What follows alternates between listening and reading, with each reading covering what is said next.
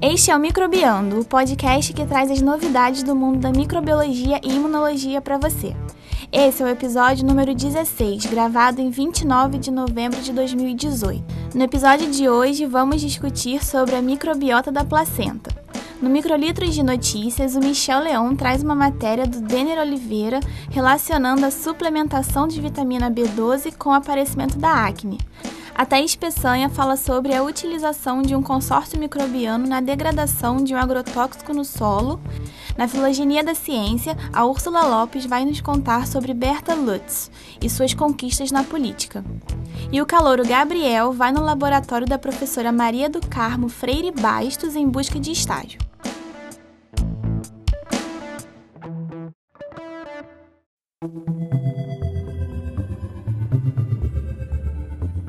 Olá, bem-vindos ao podcast Microbiando, podcast que traz novidades do mundo da microbiologia e imunologia para você.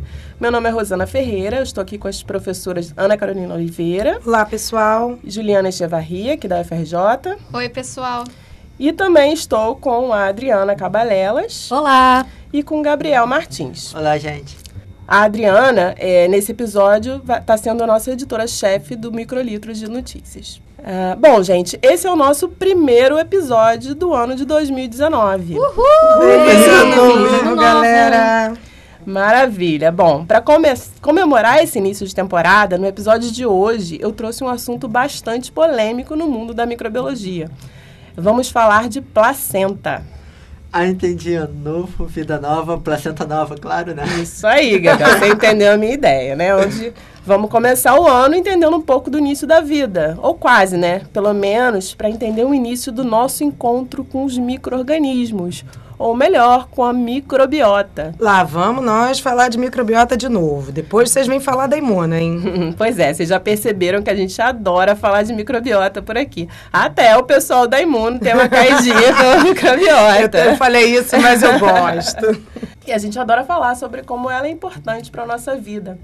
Parece que a cada dia nós temos novidades em relação ao impacto desses micro-organismos que vivem dentro de nós, na nossa saúde e no desenvolvimento de diversas doenças. Nós já falamos bastante aqui da microbiota intestinal como um todo, porque é o lugar do corpo onde nós temos maior, a maior quantidade de bactérias. E talvez por isso essa seja a microbiota mais estudada. A gente falou em episódios aqui sobre probióticos, sobre microbiota de corredores, sobre microbiota de diabetes. Também já falamos de bactéria no, da microbiota da pele, né, Rosana?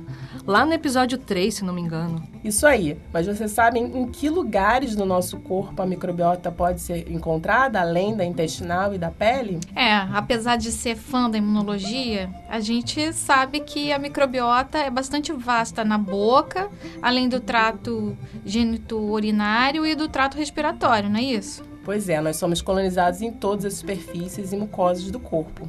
Os órgãos internos ainda são considerados estéreis, embora estudos nessa área, com técnicas cada vez mais avançadas, venham nos possibilitando a detecção de DNA microbiano em cada com cada vez mais é, sensibilidade. Ué, mas como e quando ocorre a colonização desses micro-organismos? Pois é, até pouco tempo é, era bem aceito que essa colonização acontecia durante o parto, através do contato do bebê com a microbiota vaginal, seja durante o parto vaginal, ou com a microbiota da pele da mãe e dos profissionais dos centros cirúrgicos durante uma cesárea, por exemplo.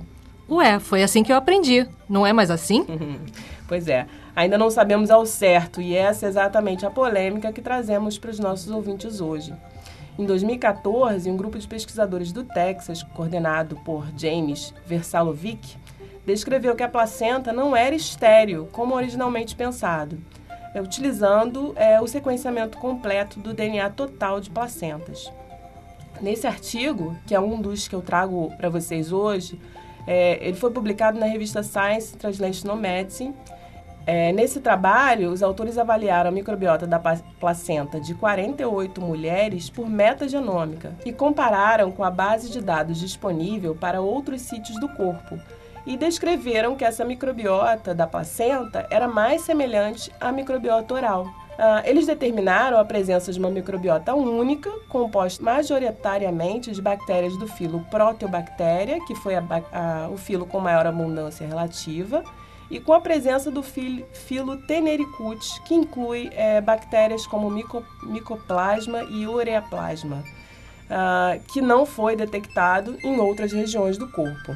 A E. coli, dentre as espécies bacterianas presentes, foi a espécie mais comumente encontrada entre essas amostras. Mas espera aí, Rosana, como é que foi feita a coleta do material da placenta?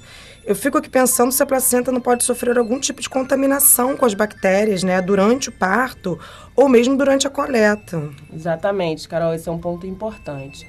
É, esses autores tiveram é, bastante cuidado nessa coleta. Eles coletaram o material imediatamente após a expulsão da placenta em um recipi- recipiente estéreo. O material, então, foi cortado é, de 4 a 6 regiões de 1 centímetro cúbico cada, de maneira asséptica. E a superfície da placenta, tanto a parte é, mais em contato com a mãe, que é a decídua basal maternal, e a parte mais em contato com o feto, que é o córium viloso, foram removidas e descartadas para evitar qualquer tipo de contaminação na exposição com a mãe, com o feto ou com o ambiente durante o, o parto e o transporte do espécime. O fato da microbiota encontrada se assemelhar mais com a microbiota oral do que com a microbiota vaginal, tanto de grávidas quanto não grávidas, e a microbiota fecal, é, também é, do que a microbiota da pele, é um fator que também nos indica que não houve é, contaminação durante o parto ou durante a própria coleta. Os autores também utilizaram sequenciamento de RNA ribossomal 16S da placenta das, de 320 mulheres ao todo e demonstraram uma associação do perfil da microbiota com o parto prematuro, é, onde houve um enriqueci- enriquecimento é, do gênero Burkholderia em nascimentos prematuros e um aumento do gênero Penibacillus em partos a termo. É, houve também uma associação da microbiota da placenta com um histórico de uma- qualquer infecção é, durante a gravidez, é, com o enriquecimento de bactérias do gênero Streptococcus e Acinetobacter em grávidas que relataram essas infecções. Ah, principalmente essas infecções foram é, infecções urinárias no início da gravidez. É, então, além da metagenômica da placenta das 48 mulheres grávidas, eles ainda fizeram sequenciamento do 16S de mais de 320 placentas, é isso? E com isso eles conseguiram correlacionar a predominância de um determinado gênero de microorganismo com os nascimentos prematuros e a infecção durante a gravidez? É, isso aí, foi bastante trabalho, né? E com isso eles conseguiram é, es- esses, esses gêneros bacterianos que eles associaram tanto com parto prematuro quanto é, com história de, de infecção, é, serviram como a- quase assinaturas microbianas do- da presença de- dessas condições é, durante a, a gravidez. Incrível e caro. Bom, ele tinha que fazer isso, né? Ele estava provando, é, desprovando um dogma, É. né? Que a, a placenta é estéreo. Então, ele realmente tinha que ter bastante dados para contestar isso.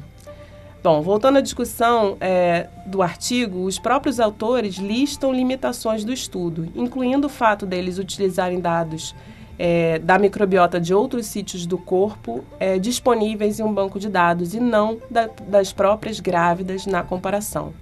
É, também seria hum, loucura pensar que eles iam analisar todos esses sítios de todas essas pessoas, né? É, mas você sabe, Rosana, que saiu um trabalho, só não vou saber te dizer o ano, 2015, ou- ai, não lembro, é, que fez isso. E aí ele foi de sítios. placenta, e aí comparando a microbiota da placenta com os outros sítios das mesmas mulheres, das grávidas, né? Da pele e, e, e a microbiota fecal. Então eu achei interessante É, no, também. no segundo artigo a gente vai falar um pouco sobre isso. Talvez Ah, legal. esclareça alguma coisa. Então, voltando às limitações, outra limitação foi que eles não puderam avaliar é, a microbiota da placenta em períodos pré-termo de grávidas que tiveram um parto é, a termo, né, num tempo normal, devido, né, ob- obviamente, aos riscos na obtenção desse material e também, além disso, eles relatam como limitação o baixo número de grávidas com doença periodontal incluídas no estudo, já que no final do estudo eles chegaram à conclu conclusão que a microbiota da placenta seria mais parecida com a microbiota oral, então seria interessante incluir é, mulheres com doença periodontal também para ver se isso tem um impacto nessa microbiota. Uh, mas a limitação mais importante para a nossa discussão é a baixa biomassa encontrada na microbiota da placenta, que foi estimada é, em 0,02 miligramas de DNA bacteriano a cada grama de placenta, que é um, um nível extremamente baixo. E apesar das precauções tomadas no estudo, isso levanta questões em relação a possíveis contaminações com o material, com a coleta e também sobre a relevância desses dados. É, isso realmente é uma quantidade bem baixa de biomassa. Eles tentaram cultivar essas bactérias? E. coli é uma espécie de fácil cultivo no laboratório, não é? Pois é. É, nesse artigo eles não relataram nenhuma tentativa de cultivo também e não, eles não discutem essa limitação. Ah, em diversos estudos bem mais antigos já houve essa tentativa é, sem sucesso né, de cultivar é, material microbiano a partir de, de placentas é, de gravidez sem complicações. Então fica na dúvida né, se esses bactérias estão viáveis ou não, né? Sim, isso é uma questão levantada é, nessa polêmica, que eu já vou falar um pouco mais no, no outro artigo. É bom, mas é, na verdade, se realmente a placenta saudável possuir uma microbiota específica, isso muda toda a forma com que pensamos sobre ah, o estabelecimento da microbiota no recém-nascido. Né? Nós sabemos que esse estabelecimento ele é fundamental para a nossa saúde, não só na primeira infância, mas ao longo ah, de toda a vida. Então, se esse estabelecimento acontece dentro do útero e não durante o parto, é, será que o tipo de parto realmente importa tanto assim como nós imaginávamos uh, no estabelecimento de uma microbiota saudável? É, e eu vou um pouco mais além. Quem garante que essas bactérias encontradas na placenta de fato colonizam o feto? É verdade. É, bom, eu disse né, que o assunto era polêmico. É, desde então, alguns estudos vêm tentando provar que a existência de uma microbiota na placenta saudável pode não passar de contaminação dos reagentes de extração de DNA. Um desses estudos foi publicado em outubro de 2018 na revista Microbiome por um grupo da Universidade da Pensilvânia com Jacob Leiby e Frederick Bushman, com o nome de Lack of Detection of a Human Placenta Microbiome in Samples from Preterm and Term Deliveries ou ausência de detecção de microbioma na placenta humana em amostras de partos prematuros ou a termo. Já viu que é treta, hein? pois é. Em 2016, esses mesmos autores já tinham avaliado a placenta de partos a termo. Então, professor, eu não estou entendendo esse a termo aí. É um termo de alguma coisa? Okay? Desculpa, Gabriel. Eu já tive dois filhos e para mim isso é, é senso comum. Mas, gente, parto a termo, todo parto que é, chega num, num, num, número de semanas é, considerado saudável para aquele feto nascer, para aquele bebê nascer. Isso é, vem mudando, mas geralmente é aceito a partir de 37 semanas.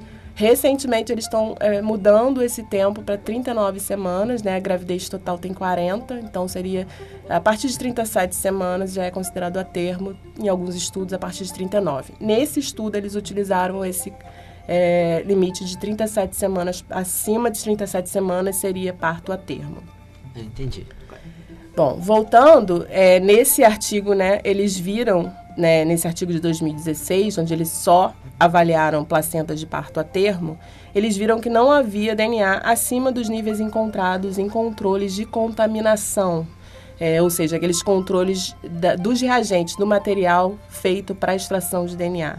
Então dá para sentir que a hum, briga é antiga, é, né? Complicou. Bom, já nesse estudo, eles ampliaram o número de amostras é, analisadas, incluindo 20 amostras de placenta de partos espontâneos prematuros e 20 amostras de parto não prematuro ou a termo. É, como no estudo de 2014, eles também utilizaram o sequenciamento completo de DNA ou metagenômica e o sequenciamento do RNA 16S dessas placentas e incluíram vários controles de contaminação. É, é, seja extraindo DNA presente no suave de ar do laboratório, né? Eles só pegaram o suave, balançaram no ar e fizeram a extração desse suave. É, incluíram também tubos de PCR vazios e também na água utilizada nessa extração. E além disso, eles utilizaram dois kits diferentes de purificação de DNA é, para essa extração. É, inclusive, Carol, é, nesse é, artigo especificamente, eles também fizeram a coleta tanto da microbiota vaginal quanto da microbiota oral dessas mesmas grávidas que eles incluíram é, as amostras de placenta. Ah, legal. Uh, os autores viram então que a abundância do DNA bacteriano foi extremamente baixa, tanto em, em placentas de parto a termo quanto prematuros.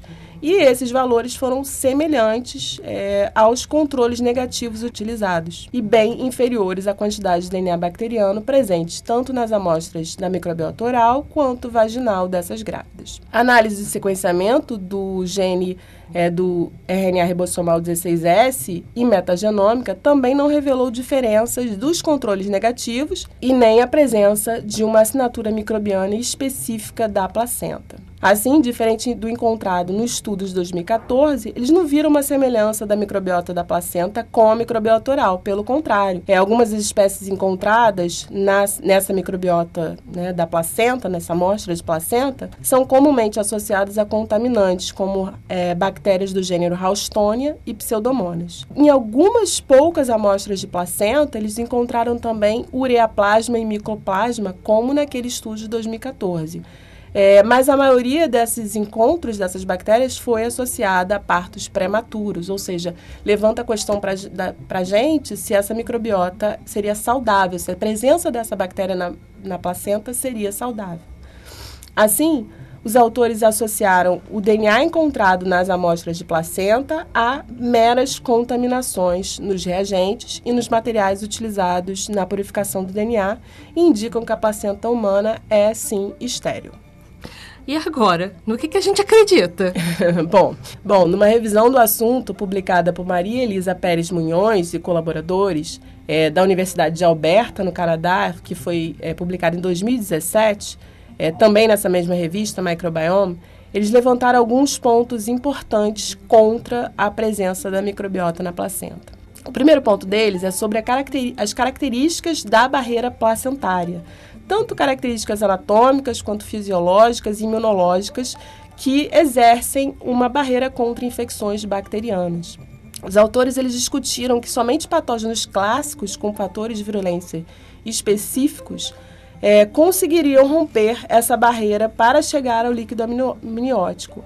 Assim, é, placentas saudáveis, como no caso de uma gravidez sem complicações e a termo, não deveriam permitir a colonização por microrganismos comensais. Normalmente, produtos bacterianos que poderiam ser encontrados é, nessa placenta seriam devido a uma ação de peptídeos antimicrobianos e imunoglobulinas presentes na placenta, mas é, a gente não deveria encontrar bactérias viáveis. Bom, mas eu não entendi muito bem esse argumento, Rosana. Vamos tentar pensar junto. Então, a ideia é que somente patógenos clássicos, né, a expressão daqueles fatores de virulência, poderiam romper essa barreira, como por exemplo a Listeria monostógenos. É, mas e a colonização? Ela, ela obrigatoriamente aconteceria, né? Uma coisa que sempre me deixou encucada é como essas bactérias chegam até a placenta. Porque eu não sou expert em, em anatomia, né, uhum. em gestação, mas a placenta ela não está realmente exposta ao canal vaginal, né? É, é. Será que por via sanguínea, talvez durante uma bacteremia transitória, essas bactérias poderiam alcançar a placenta? Né? É, eu acho que essa é a hipótese do trabalho que associou a microbiota oral. Seria o contato com algum tipo de bacteremia transitória é, é, relacionada à escovação, né? Não Traz... necessariamente com uma sintomatologia, né? Isso. A... E essa bactéria transitória poderia é, encontrar a placenta e colonizar essa uhum. placenta. Mas eu concordo com é, essa revisão de que seria difícil encontrar a presença dessas bactérias viáveis, né? Porque apesar da gente ter no ambiente da placenta um ambiente tolerogênico para suportar a, a gestação, para que não haja uma rejeição do feto, existe todo um, um sistema de prevenção de pequenas infecções. Né? E essas células seriam responsáveis pelo controle ali da chegada de algum tipo de microorganismo patogênico ou estranho àquele sítio. Né? É, eu concordo. E eu acho que isso nos traz ao, ao segundo ponto, que é sobre a, a, a limitação do tipo de método utilizado. Né? A gente sabe que métodos de cultivo de bactérias não são capazes de detectar as, as uh, chamadas células viáveis, mas não cultiváveis. E o oposto é verdade para detecção através de métodos de PCR e sequenciamento de DNA, que eles podem detectar esse material genético que eventualmente pode é, chegar até a placenta, né? Mas não detecta para gente se esse material é viável ou não, se as bactérias estão vivas ou não. Além disso, como já comentamos, é, métodos baseados em sequenciamento de amostras com baixa biomassa, como foi o caso da placenta, eles podem facilmente não distinguir entre contaminações é, presentes nos reagentes e na coleta com uma microbiota é, efetiva da amostra. É, de fato, naquele artigo de 2014 que eu falei, 36% da lista de DNA presente na microbiota da placenta é a mesma da que é, já foi descrita em outros artigos, como encontrada comumente em materiais e reagentes utilizados na purificação de DNA. Bem, de PCR eu entendo, isso é bem conhecido. Os reagentes de extração de DNA ou mesmo os kits de sequenciamento, normalmente eles vêm com alguma contaminação. E aí a boa prática nesses estudos seria você usar um branco na hora de fazer esse sequenciamento, para ver o que, que havia de contaminação e subtrair da sequência. Bom, e o terceiro ponto é a dependência do tipo de parto no estabelecimento da microbiota intestinal neonatal.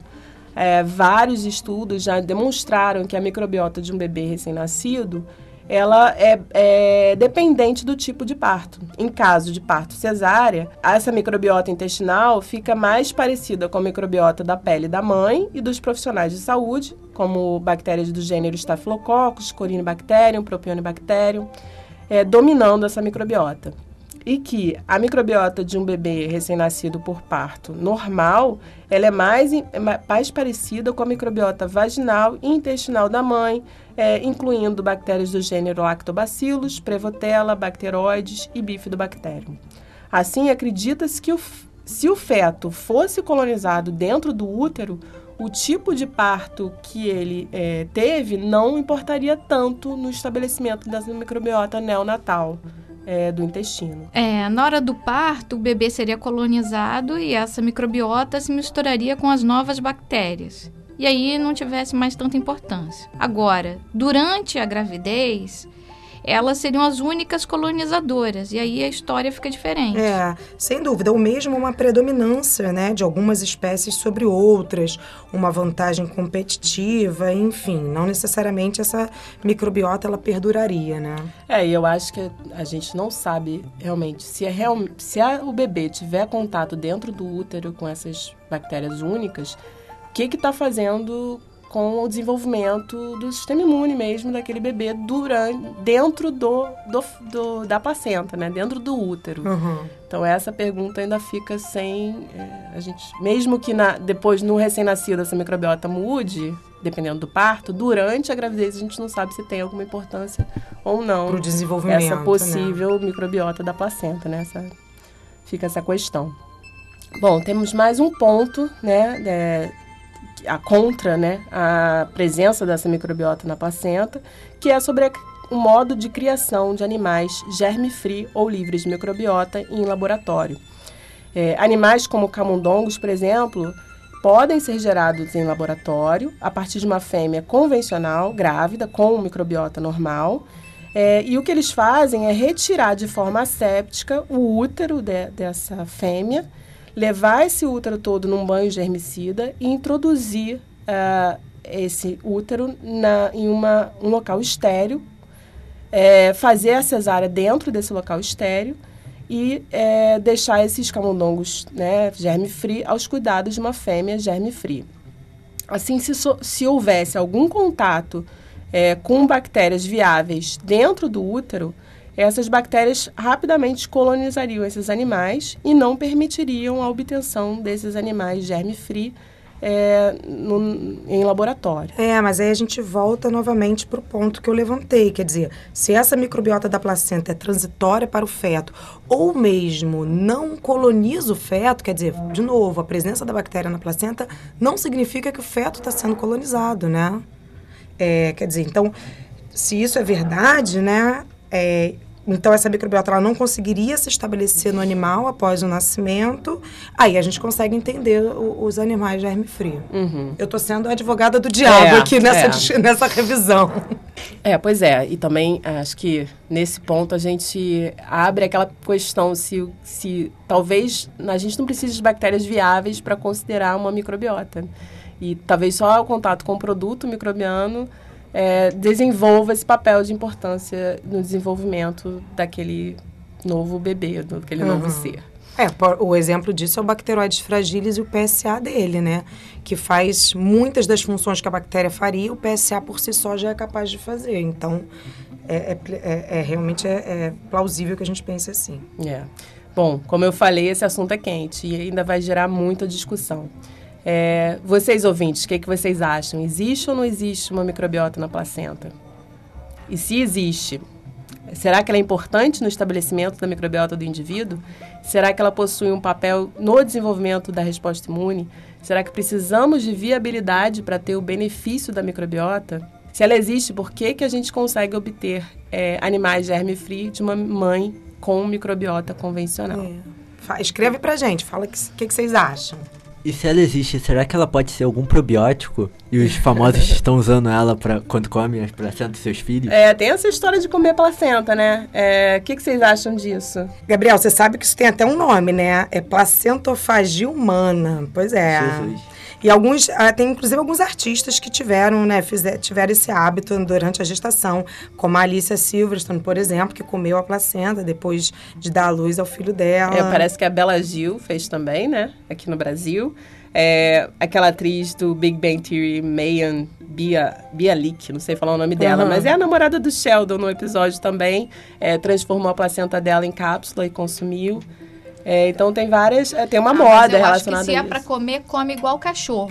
Come tudo, nada Então, de é isso que eu ia falar. Na verdade, muitos animais comem a própria placenta. Isso é um hábito comum, né, entre os animais. É, mas isso tem a ver com é, a mãe ter energia suficiente para conseguir cuidar dos filhotes. mas- Exatamente, é é. um reaproveitamento de Isso. energia. Não, não, mas Sustentabilidade. É. Além disso, sabe o que, que é? Isso, isso é tão antigo que diziam que as mães comiam pra, numa forma de eliminar todo o rastro de nascimento. Para evitar os, os pe- os predadores, para não pro cheiro não atrair os Eu tava, predadores. eu tava lendo que ajuda também na, em- no, no animal querer cuidar do seu filhote, que animais que comem a placenta têm mais é, afeto. Mas provavelmente cuidar com o porque diminui a depressão pós-parto. Isso, Isso ca- também que, já foi que provado. vem a história dos é. hormônios presentes na É, placenta. dizem que tem bastante ocitocina. Isso mas aí. Não é muito comprovado, não. E agora a gente levanta a questão: tem, tem micro- micro-organismos também ou não? A placenta é um probiótico? Tá, tá, tá, tá. Gente, mas não precisa comer placenta não, tá?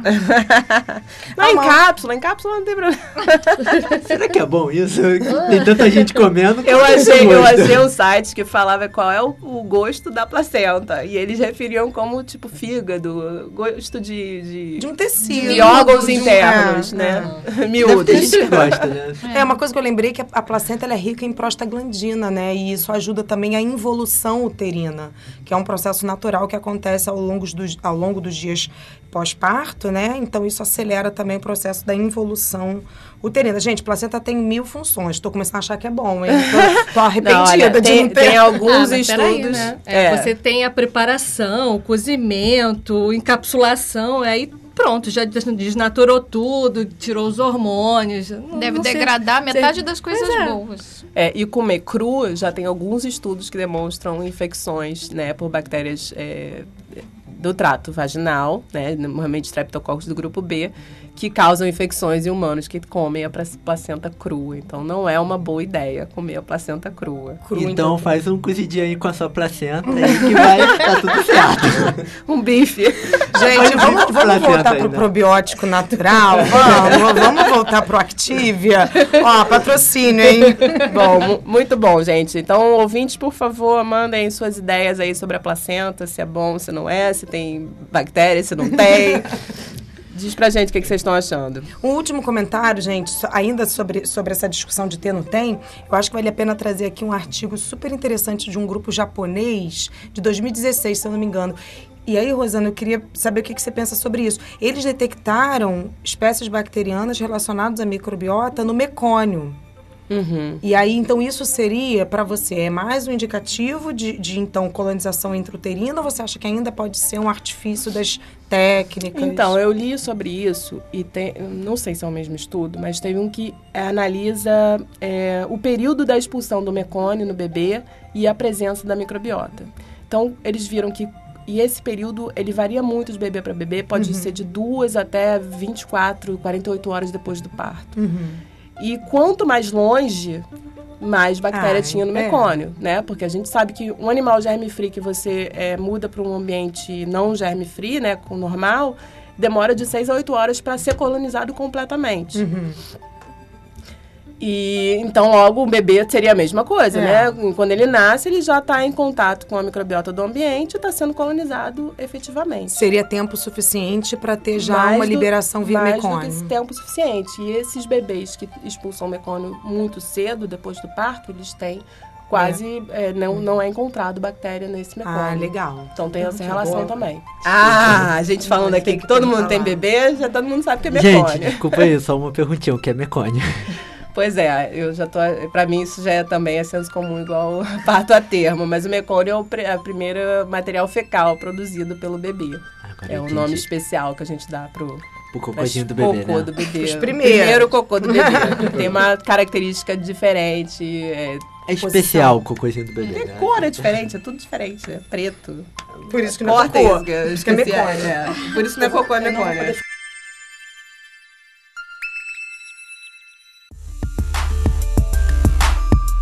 Pessoal, antes de iniciarmos o microlitro de notícia de hoje, a gente gostaria de falar um pouco sobre a nossa nova parceria, a iBench. A iBench é um marketplace onde cientistas e fornecedores de serviços ou produtos se encontram. O objetivo deles é fornecer a melhor solução para juntar esse nicho fragmentado, fornecendo um método mais eficiente para a compra de produtos e serviços para laboratório. Acho que a gente aqui faz pesquisa pode atestar que realmente é complicado a gente achar um produto à venda, comparar preços, né? Então, um lugar que unifique isso tudo facilita nossas vidas. É, e faz com que a gente gaste melhor o nosso pouco dinheirinho. E o nosso pouco tempo também. Bom, para mais informações, acompanhe a iBent através do site www.ibent.com.br e no Facebook com é, facebook.com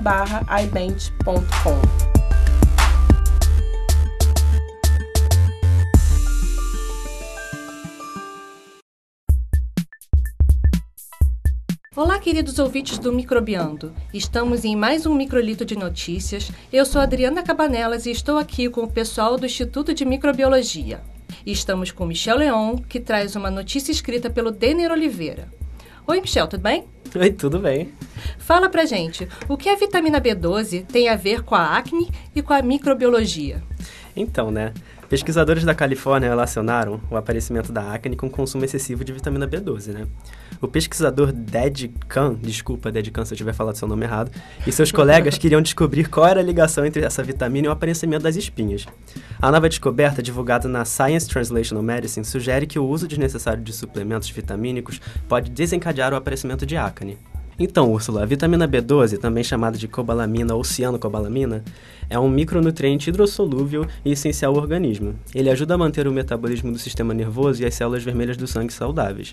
Essa vitamina está presente em alimentos como carnes, laticínios, mas também é conhecida por causar acne. Por isso, esses pesquisadores fizeram um experimento com 10 pessoas de pele clara com suplementação de vitamina B12. Uma delas desenvolveu acne uma semana após o início dos experimentos. Mas qual foi o responsável por essas espinhas? Então, Úrsula, as espinhas foram causadas por uma bactéria da microbiota da pele chamada Propionobacterium acnes. É, na verdade, essa bactéria mudou de nome recentemente e tem o nome agora de Cutibacterium acnes. Ah, que fofinho, né, gente? Cut de fofinho. Misericórdia. É porque eu sou muito poliglota. Aí olhando a prova. Uma fluência dessas. Os pesquisadores fizeram inicialmente uma análise transcriptômica com o objetivo de observar o perfil transcricional da microbiota da pele de pacientes com acne de indivíduos saudáveis. Foi possível concluir que P. né, de pessoas com acne, apresentavam inibição da via de biossíntese da vitamina B12. Além disso, analisando o perfil transcriptômico da microbiota da pele dos 10 indivíduos suplementados com a vitamina, foi possível observar que houve uma repressão dos genes da biossíntese dela, ou seja, os indivíduos saudáveis suplementados com a vitamina apresentaram um perfil transcriptômico da microbiota da pele semelhante aos pacientes com acne. Interessante. Então, a suplementação com vitamina B12 induziu na microbiota um perfil de expressão de genes parecido com a microbiota de pessoas com acne? É exatamente isso. Além dessas bactérias apresentarem inibição da sua via de biossíntese na vitamina B12, elas também passaram a secretar mais porfirinas, que são uma classe de moléculas orgânicas que podem causar inflamação na pele, favorecendo o aparecimento da acne. Mas isso explica o aparecimento de acne na, na adolescência? Então, não necessariamente, né? Os cientistas não estudaram se a vitamina B12 desempenha um papel importante no aparecimento da acne em adolescentes. Na adolescência, fatores como hormônio, produção de sebo pela pele, sujeira e células mortas nos poros também contribuem muito para o desenvolvimento dessas patologias. Então, para manter nossa pele sempre lisinha, será que devemos parar de comer alimentos que contenham vitamina B12? Não, com certeza não. A vitamina B12 continua sendo importante para a saúde. Por isso, não seria uma boa ideia cortar o alimento da nossa dieta completamente. E alguns indivíduos necessitam dessa suplementação para atingir níveis ótimos da vitamina B12 no organismo. Então, deixar de consumir essa vitamina não seria a maneira melhor de lidar com a situação. Verdade, mas com certeza esses achados sugerem um mecanismo pelo qual a P. acnes pode causar acne e como a vitamina B12 pode estar levando a acne em alguns indivíduos, modulando a atividade transcripcional da microbiota da pele. Assim, quem sabe podemos estar mais próximos de um novo tratamento no combate da acne. Sim, excelente. Muito que bom. Ano novo, vida nova e integrante nova. Estamos aqui com a Thaís Peçanha Félix. Seja bem-vinda, Thaís. Obrigada, gente. Que fofo. tá sendo bem diferente, porque eu sempre estive do outro lado, né, como ouvinte, e agora eu tô neste, participando da construção de um podcast. Sim. Obrigada pelas boas-vindas. Então, você trouxe uma matéria sobre o papel das comunidades microbianas na biodegradação de poluentes no ambiente, como a atrazina, certo? Isso mesmo. E como a gente sabe, a composição de uma comunidade microbiana e as interações entre seus membros, nisso eu posso citar comercialismo, mutualismo, parasitismo e até mesmo competição, afetam a taxa de degradação de componentes e determinam a identificação dos produtos finais dos mesmos. A atrazina é um dos cinco agrotóxicos mais utilizados no país e é usada em um número significativo de culturas agrícolas, como milho, cana-de-açúcar, abacaxi e sorgo, por seu potencial herbicida nas populares ervas daninhas. O grande problema é que a atrazina é um grave poluente ambiental, podendo ser encontrada no solo depois de décadas da sua aplicação. E estando no solo, também pode chegar a contaminar ambientes aquáticos, né? Sim, Tanto por escoamento para lagos e rios, quanto por infiltração, chegando até lençóis freáticos. A atrazina ainda tem um papel preocupante na saúde de alguns animais. Já foi visto que, mesmo em concentrações muito pequenas, ela pode atuar como químico desregulador endócrino em rãs, promovendo outros efeitos que levam à transformação sexual, ou seja, mudança de sexo no anfíbio. Em humanos, o principal alvo da atrazina é o sistema endócrino. Existem algumas evidências consideráveis até que sustentam seus efeitos prejudiciais no sistema nervoso central, sistema reprodutivo, sistema imunológico e função cardiovascular. Nossa, Thaís, então essa atrazina é um atraso mesmo, né? KKK. o nome é meio sugestivo. Felizmente, no meio ambiente são encontrados alguns micro-organismos que atuam na biodegradação da atrazina. O gênero bacteriano Arthrobacter é um bom exemplo, sendo comumente encontrado no solo. Ah, legal. Então basta inocular essa bactéria em ambientes poluídos com atrazina, certo? Não, gostaria que fosse tão simples. É que quando você inocula um microorganismo em uma comunidade microbiana, esperando determinado resultado, os eventos positivos vistos em testes laboratoriais muitas vezes podem não acontecer em um ecossistema aberto de fato. O microorganismo pode não conseguir se estabelecer ali naquela comunidade que já está formada. Um fator que também é determinante para a adaptabilidade e permanência de qualquer microorganismo em um ecossistema é a oferta nutricional. Ah, entendi. Tendo isso em mente, pesquisadores chineses e israelenses, em uma publicação de setembro do ano passado, realizaram um experimento tratando o solo com atrazina e constataram que a mesma induz mudanças significativas na estrutura da comunidade microbiana e no seu desempenho funcional. Assim, a abundância relativa de alguns grupos bacterianos mudou, tanto aumentou quanto diminuiu, com a exposição a esse poluente, assim como a taxa de degradação da atrazina. E qual consórcio vocês acham que apresentou maior degradação desse poluente? O que tinha Arthrobacter e bactérias não degradadoras ou o que tinha apenas Arthrobacter, a degradadora direta da atrazina? Ai, Tempo Eu vou apostar nas duas. Tanto. Eu acho que era uma pegadinha, então eu aposto na primeira. Eu vou com o Gabriel. Nada na ciência como a gente espera que vai ser. Vamos ver. Para explicar a situação, os pesquisadores fizeram uso de tecnologias de sequenciamento e abordagens de modelagem metabólica dessas bactérias. Eles chegaram à conclusão de que os produtos de degradação da atrazina pela Arthrobacter, que seria o aminoetanol, e a etilamina, eles beneficiam algumas bactérias, as tais não degradadoras, pois elas conseguem utilizar esses compostos como fonte de carbono e nitrogênio. Com isso, essas últimas proporcionam produtos secundários de seu metabolismo que auxiliam na nutrição da Arthrobacter. Como nada é tão simples na ecologia, a adição de altos níveis de uma fonte de carbono, a glicose no caso, diminui a abundância de algumas das bactérias não degradadoras presentes no ambiente. Porque normalmente esse monossacarídeo não é muito frequente no solo. Dessa forma, a glicose também funcionou como um modulador, estimulando a seleção dos microorganismos. O exemplo de destaque no estudo foi o gênero Alobacillus. A queda de sua abundância relativa prejudicou, mesmo em pequena escala, o consórcio na biodegradação da atrazina, pela diminuição de alguns de seus produtos secundários que beneficiam a bactéria degradadora direta do agrotóxico. Porém, ainda assim um consórcio com Arthrobacter e não degradadoras, como Alobacillus, que eu já citei, e Alomonas é mais eficiente do que somente Arthrobacter na biodegradação da atrazina. Portanto, quando se tem um foco na biodegradação de um poluente no meio ambiente, é de extrema importância realizar um estudo minucioso sobre as possíveis trocas metabólicas entre ele e os membros da comunidade microbiana, para assim promover estratégias de bioestimulação mais eficientes. Aê, acertei. Estamos começando o Filogenia da Ciência de hoje, com a Úrsula Lopes e a Carol Martini. E aí, que cientista excepcional vocês trouxeram pra gente hoje? Oi, gente! Então, no Filogenia de hoje vou falar um pouco sobre Berta Lutz, uma pessoa que foi além da ciência, já que também participou diretamente de diversas ações políticas que ampliaram os direitos das mulheres no Brasil inclusive em relação ao voto feminino. Uma cientista militante? Não foi Getúlio Vargas que implantou o voto feminino?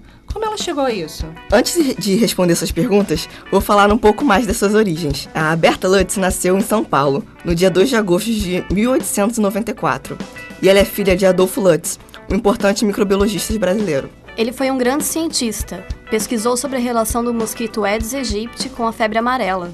Isso mesmo. E além disso, pesquisou sobre antídotos para a picada de cobra e participou ativamente contra a epidemia de peste bubônica que teve em São Paulo, na virada do século XX.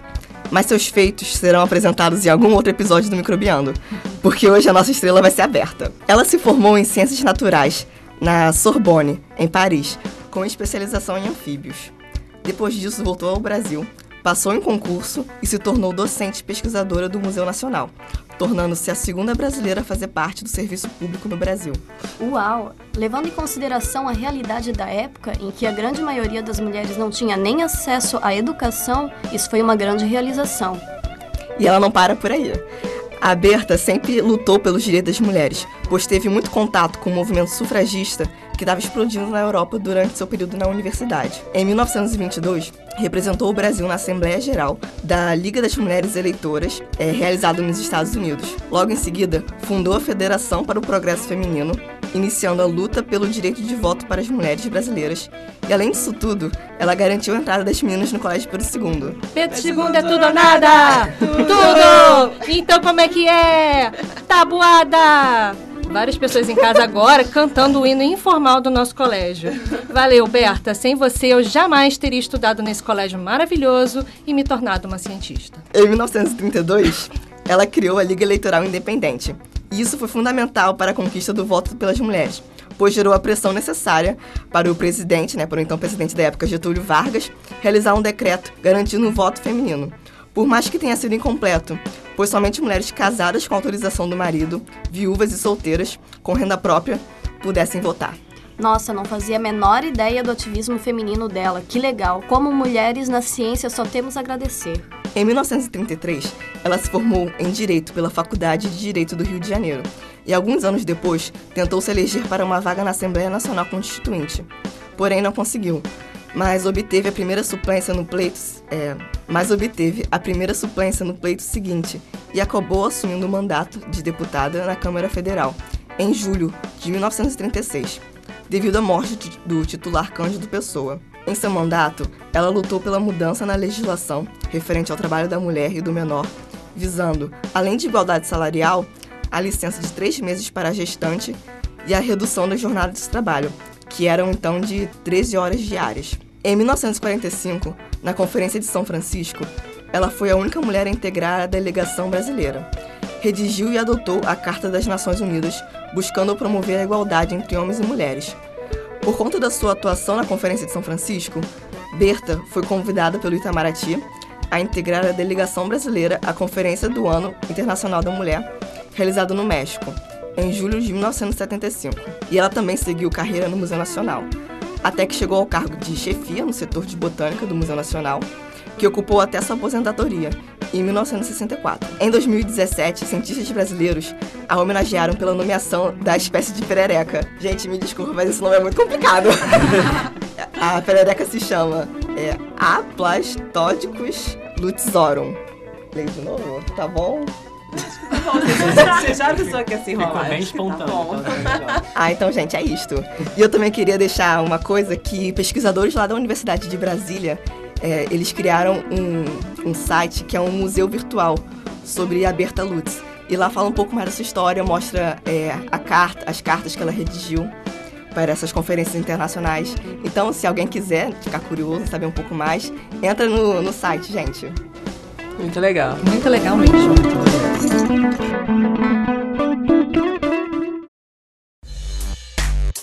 E hoje o calouro Gabriel Martins vai buscar estágio junto com sua amiga caloura Vitória Fernanda no laboratório da professora Maria do Carmo.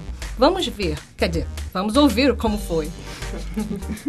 Olá, eu sou Gabriel Martins e estou aqui com a professora Maria do Carmo. Deixa ela falar um pouquinho sobre o que ela faz aqui. Bom, meu nome é né, Maria do Carmo Bastos. Atualmente sou professora titular do Departamento de Microbiologia Geral aqui do Instituto de Microbiologia. Sou docente há 48 anos. É, chefio esse laboratório que é o de Genética Molecular, que completou agora em outubro 30 anos.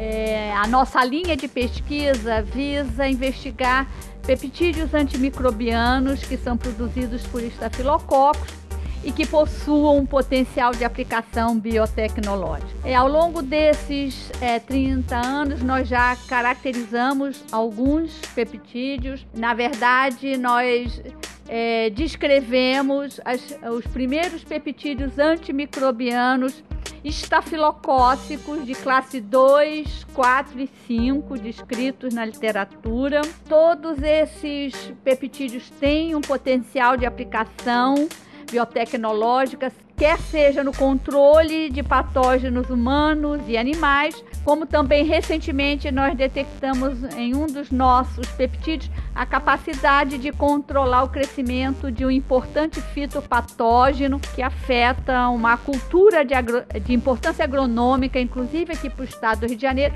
que, é, que, são as plantações de tomate. Então, a nossa linha de pesquisa é, investiga não apenas as características bioquímicas, como também moleculares, já que isso aqui é né, nosso laboratório de genética molecular. Então, nós estudamos os grupamentos gênicos envolvidos né, na produção dessas substâncias, onde que eles se localizam no genoma, se é no cromossomo bacteriano, se é em plasmídeos, e fazendo fazemos também vários estudos voltados para a aplicação biotecnológica dessas substâncias.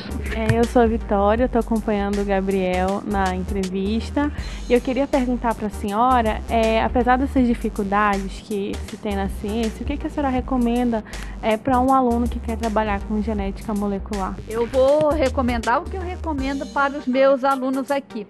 Eu acho que se vocês têm em vista realmente a dedicação, né, à pesquisa, vocês têm que ter em mente que o caminho não é fácil, né? É um caminho de muitas lutas, de muitas dificuldades.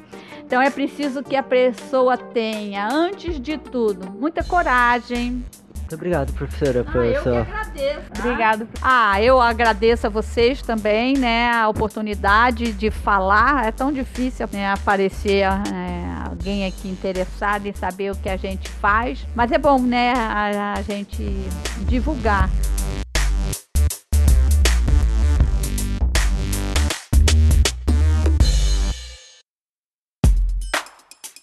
Bom, por hoje é só, pessoal. Mais uma vez agradecemos todos os downloads, a audiência e a participação de vocês. É, esse é o primeiro episódio do ano, então a gente está esperando é, correspondências e comentários de vocês. Principalmente que deixamos no ar várias perguntas polêmicas. É, é precisa... Nos ajudem. Bom, por favor, deixe também uma avaliação pra gente no seu agregador de podcast. Deixa lá cinco estrelas, gente. Isso aí e na nossa página do Facebook. É, lembrando que isso é muito importante para nos ajudar a dar visibilidade ao nosso podcast e para a gente também saber se vocês estão gostando. Bom, é, mandem perguntas, sugestões de temas, críticas, enviem e-mails para o microbiando.micro.ufrj.br ou também pelas redes sociais, Facebook, Instagram e Twitter. É, no site cienciaexplica.com.br nós postamos também mais assuntos do que falamos hoje. Eu vou colocar também lá os artigos que a gente, o link dos artigos que a gente falou hoje. E além de muitas outras matérias interessantes e eventos na área, na nossa área. Uh, o nosso podcast também está lá no Ciência Explica e em vários agregadores de podcast, tanto Cashbox, Podcast Edix, podcast da Apple e no Spotify. E lembrando que o podcast microbiano tem o apoio do Instituto de Microbiologia, professor Paulo de Góes, do Instituto de Biofísica, Carlos Chagas Filho, ambos da FRJ e da Fiocruz. Além disso, nós temos o apoio da SBPC, da SBI, da SBM, do site de divulgação científica A Ciência Explica e também temos o apoio do iBent. Esse episódio foi produzido por Hugo Marins, do NOTEM, Núcleo de Novas Tecnologias e Mídias, do Instituto de Biofísica Carlos Chagas Filho, e a trilha sonora do Microbiano foi produzida por Daniel Vasque. Tchau, tchau, pessoal. Até a próxima. Tchau, tchau, tchau gente.